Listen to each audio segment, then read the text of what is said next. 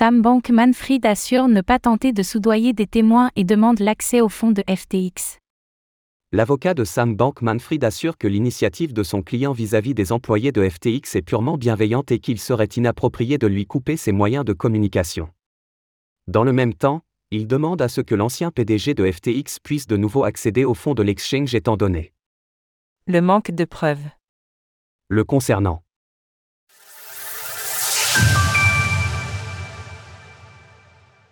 Sam Bankman-Fried assure qu'il essaie d'arranger les choses. Comme nous le rapportions le 28 janvier, les procureurs de l'affaire FTX ont déposé un document au tribunal de Manhattan afin de demander au juge une révision des conditions de détention de Sam Bankman-Fried.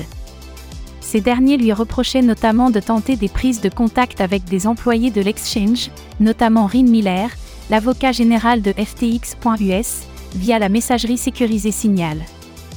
Par conséquent, ils ont demandé à ce que l'ex-PDG de FTX n'ait plus accès à ce type de messagerie et qu'un avocat soit présent dès lors qu'il contacterait un individu en rapport avec l'exchange en faillite. Concernant Miller, les procureurs ont notamment appuyé leur demande en affirmant que l'avocat de FTX.us pouvait potentiellement détenir des informations incriminant Sam Bankman-Fried, dans la mesure où il occupait son poste depuis 2021 et qu'il avait été présent sur les canaux de communication de l'exchange lors de son effondrement. Mais au lendemain du dépôt de cette demande auprès du tribunal, l'avocat de Sam Bankman-Fried, Mark Cohen, a accusé les procureurs d'essayer de montrer son client, sous le pire jour possible, et il assure par ailleurs que la prise de contact incriminée n'était qu'une initiative bienveillante.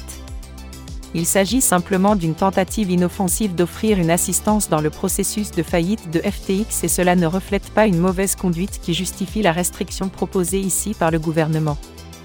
Il ajoute également qu'une telle décision de justice pourrait nuire à la défense de SBF dans le cadre de son procès prévu au mois d'octobre prochain, puisqu'environ 350 employés de FTX pourraient, selon lui, potentiellement détenir des éléments cruciaux jouant en sa faveur. La défense de SBF veut lui donner accès au fonds de FTX. Dans la même lettre, l'avocat de Sam Bankman-Fried demande la levée des restrictions concernant l'accès de ce dernier au fonds détenu par FTX. Selon lui, aucun élément ne permet d'affirmer que SBF serait lié de près ou de loin aux nombreux mouvements de fonds non autorisés de l'exchange depuis sa mise en faillite.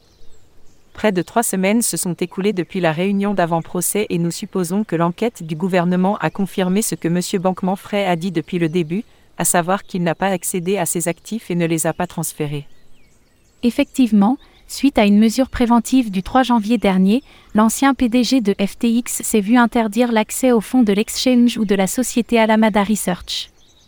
Ainsi, son avocat souhaite qu'il puisse de nouveau avoir accès aux fonds.